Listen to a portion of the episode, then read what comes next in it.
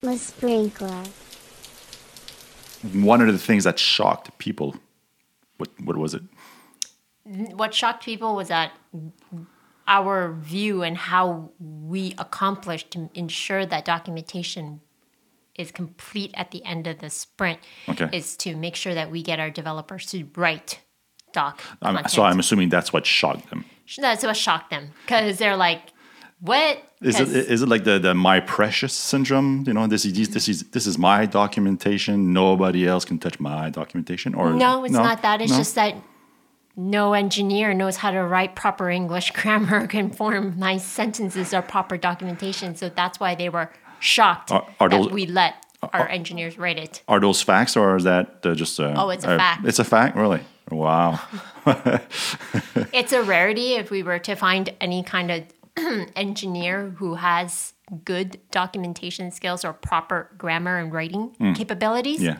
So sometimes also an engineer is just too close to their feature. Yeah. So therefore they're not giving us the right content. So that's why people were shocked that we actually let the engineers go in and do the initial documentation. And what has been your experience, your personal experience, having engineers writing technical docs? Pros and cons. Okay. And some are very they'll just document whatever um, bare minimum. You know, they've been told to create an API that does this, and that's it. They Okay. don't know the use case. They don't understand what it's there for. All they know is that they need this feature and it needs to be a boolean, so I needs to go in, and that's pretty much it. Okay. So you get those type of writers, um, Okay. Engineer writers. Okay. Then you get the other ones who are so intricate in their documentation, Too detailed or? too detailed. Yeah. They start thinking about like they start explaining the back end. Oh, and what we don't see, and and they start saying, you know, "Uh, in this scenario, because if you do this, then this is supposed to happen, but no one sees it. I'm like, "S- why am I rewriting it? In then? this class, we have a virtual method that overrides this method. Yeah. Yeah.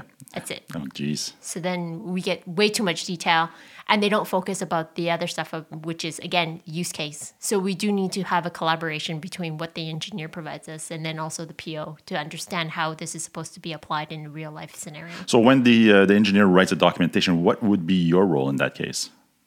So in the sprint process after they do the documentation bit, I'll take it, read it, get a demo from them so that I understand what the feature does, but also have to work with the PO to understand how exactly it's supposed to be working in real life. Okay. What would be the use case? How would it be worked? How would it be used in the whole entire um, product, the software that we're delivering? And then after that, then I'm able to take it and rewrite it. But if I need to complete the end of a sprint per se, Yeah. and I'm at the at, near the end of the sprint, then my role is just editor, quick edit, Oh, really? Okay. grammar, grammar, make sure that you Typos know, and whatnot. typos, everything's good, and then it goes in because we have to make sure that we meet our definition of done. Well, definition done, I assume, includes the quality of the document.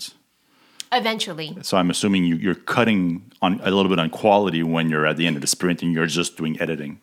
Exactly, because Okay. you're trying to deliver your MVP, so Yeah. quality sometimes doesn't go in there.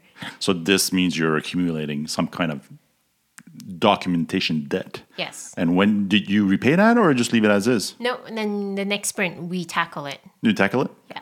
What, what, I mean, let me play devil's advocate here.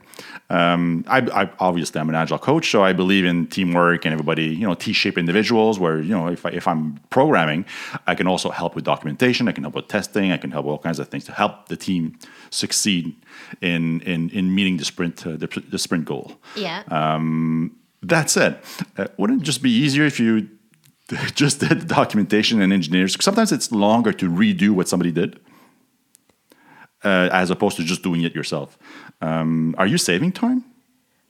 I don't know if I'm saving time doing it this way. It's just that when you have a sprint that's two weeks long, and sometimes the engineer does not complete the feature until the second week, maybe two days at the end of the sprint, there's not enough time for me to do the work that I need to do Yeah. There's to put the quality in, to sit down, to get the demo, to talk to PO, to rewrite the entire thing, Yeah, to get a review, Yeah. to get So you do you do need help from the team.